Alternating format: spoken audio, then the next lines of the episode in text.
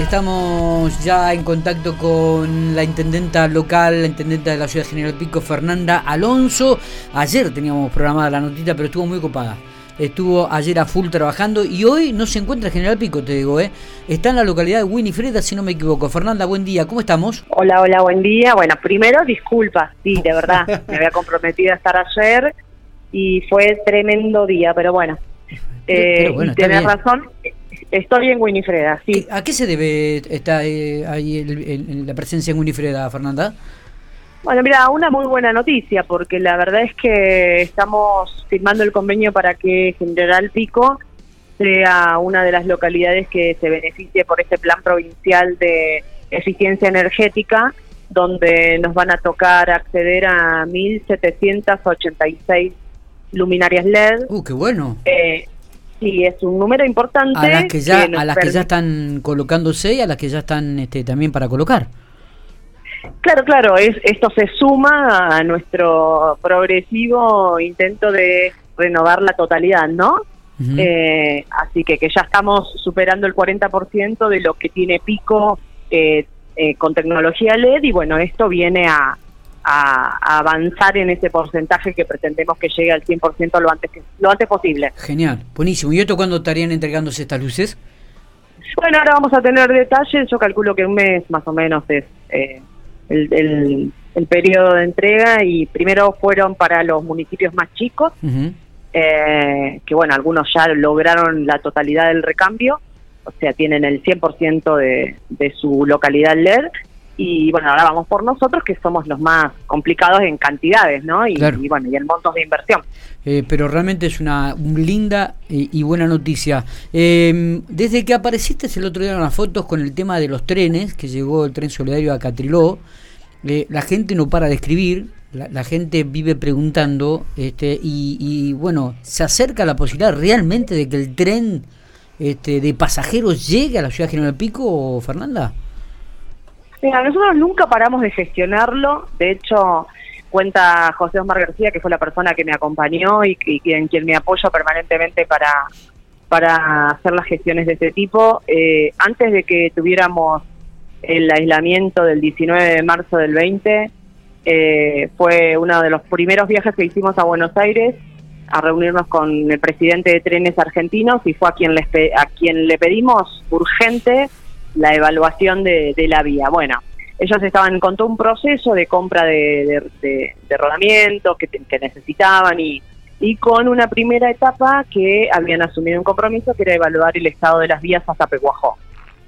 El año pasado se dio eso, realmente lograron eh, no solo evaluar, sino poner en funcionamiento el tren de pasajeros, que es la misma línea que llega a General Pico, eh, que llegaba a General Pico, y eh, o sea que ya teníamos el 50% del camino allanado. La segunda etapa que ellos piensan, eh, tienen programado eh, evaluar y, poner en condiciones es hasta Trenquelauquen y después queda eh, Catrilo General Pico, Catrilo Santa Rosa. Así que vamos por ese lado, digamos, en, ese sentido y, bueno, creemos porque fue posible que, que llegaran hasta la mitad. ¿Por qué no van a llegar hasta la otra mitad? Está bien, está bien. Sí, a ver, eh, teniendo en cuenta la necesidad de, la gente que por ahí viaja y de lo que la utilización que tenía el piquense para, para Buenos Aires, ¿no? Eh, y más teniendo en cuenta ahora lo que vemos, la cantidad de gente que ha sacado el boleto en Capital para ir a Mar del Plata en tren, por, por el costo mismo también, me parece que realmente es muy significativa esta, esta noticia y seguir trabajando en esta línea para que realmente pueda llegar nuevamente el tren de pasajeros a esta ciudad. Eh, esperemos que tengamos noticias lo más pronto posible, Fernanda. Ojalá, ojalá porque lo, todos estamos ansiosos con esto. Eh, las posibilidades de estar, obviamente que requieren inversiones y la verdad es que yo he tenido la posibilidad de recorrer otros puntos del país y he visto inversiones magníficas en lo que respecta a recambio de vías de, de, manera total. Es más, ahí descubrí que los durmientes ahora se hacen de hormigón armado, cosa que todavía no hemos visto en La Pampa. Eh, así que la verdad es que entendemos que vamos en ese camino y y hay una decisión del gobierno nacional, por lo menos hasta ahora sostenida en el tiempo, de recuperar ese bien social que es, eh, bueno, la conectividad terrestre a través del tren. Eh, nosotros sabemos que económicamente implica eh, la posibilidad de que otras familias accedan a cosas que hoy no es posible eh, de otra manera. Totalmente, totalmente, totalmente, es así, es así. Fernanda, este, ¿te tocó realmente como a pocos días de asumir una lluvia impresionante que tuvieron que suspender la fiesta de la Ciudad General Pico? ¿Cómo, cómo actuaron el, tema de, los desagües, los pluviales? ¿Cómo, se trabajó en ese aspecto? ¿Qué, qué evaluación haces? Y, ¿Y qué es lo que quedó pendiente? Y bueno, y para mejorar, ¿no? ahora que viene la época estival y las grandes lluvias? Mira, nosotros desde aquel momento que tuvimos el, primer evento eh, extraordinario que fue el 20 de enero del 20, no paramos de, gestionar y, llevar adelante acciones concretas como, como fueron distintos puntos de la ciudad que, eran críticos y que necesitaban de intervenciones de obras eh, y que, bueno, que requieren continuar con obras de otra magnitud económica que por eso fuimos a buscar fondos a nivel nacional, por eso fuimos a pedir auxilio a la provincia. Estamos expectantes de que efectivamente se logre este desagüe pluvial de la zona oeste de la ciudad, que es una de las más afectadas. Y en esta última lluvia, eh, lo que pasó, eh, que los vecinos más afectados son los de la Quinquela Martín, eh, fue ahí una cuestión que tuvo que ver con, con un taponamiento que se generó más adelante, eh, con la caída de árboles propio también de la, de la misma tormenta. Eh, y que el, el, correr del agua arrastró eh, suciedad de la ciudad y, eso hizo un taponamiento y que lograra que no escurriera rápidamente como lo hizo en otros puntos de la ciudad que en una hora pico era otro. realmente fue ese el punto más crítico que vivió bueno la ciudadanía que vive en la zona Sabemos que en esa zona ahí hay intervenciones pendientes, algunas que tienen que ver con aguas más arriba, pensando en una cuestión integral, porque Pico desagua en tres grandes cuencos, esto ya lo sabemos, que es eh, la, laguna del Fin Pérez, eh, después el Bajo Inchaurrondo y el, y el Descanso, eh, que es el Bajo de Malvicino. Bueno, y tenemos inconveniente en dos de esos bajos, pero pensamos en la llegada final del agua al lugar y hay cosas previas que hacer, pero tenemos que eh, trabajar con, con obras millonarias que son las que estamos gestionando. Está bien. Fernanda, este, ¿se sabe cuándo viene este Abel Pintos? ¿Hay fecha? Estamos en eso.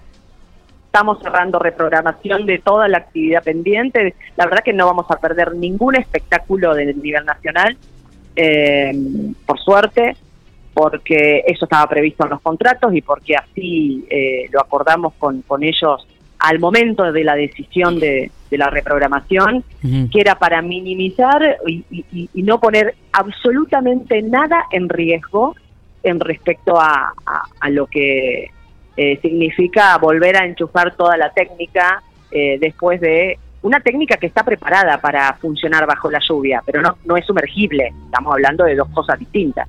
Eh, una cosa es una lluvia y otra cosa es lo que pasó eh, ese día, 90 milímetros en 40 minutos. Sí, sí, sí. Entonces, eh, se requería de un tiempo natural de, secado de todo ese, de todo ese equipamiento que se utilizó. Estoy hablando de sonido, iluminación, pantallas eh, que, garantizaran que al momento de enchufar no ocurriera ninguna desgracia y eso no iba a pasar en 24 horas, en 20 horas, porque en realidad la fiesta tenía que empezar a funcionar a las 5 de la tarde del otro día eh, y no iba a poder garantizarse y entonces en función de eso es que tomamos la decisión esa misma noche eh, y a su vez también pensando en los vecinos que sufrieron, bueno, el impacto de lo que generó esta, esta tormenta. Eh, ¿Y sería antes de fin de año? No, lo vamos a reprogramar en los tres meses, eh, diciembre, enero, febrero. En esos tres meses se van a hacer varios eventos eh, dirigidos a la población y ahí vamos a contar con, con las presencias de artistas nacionales.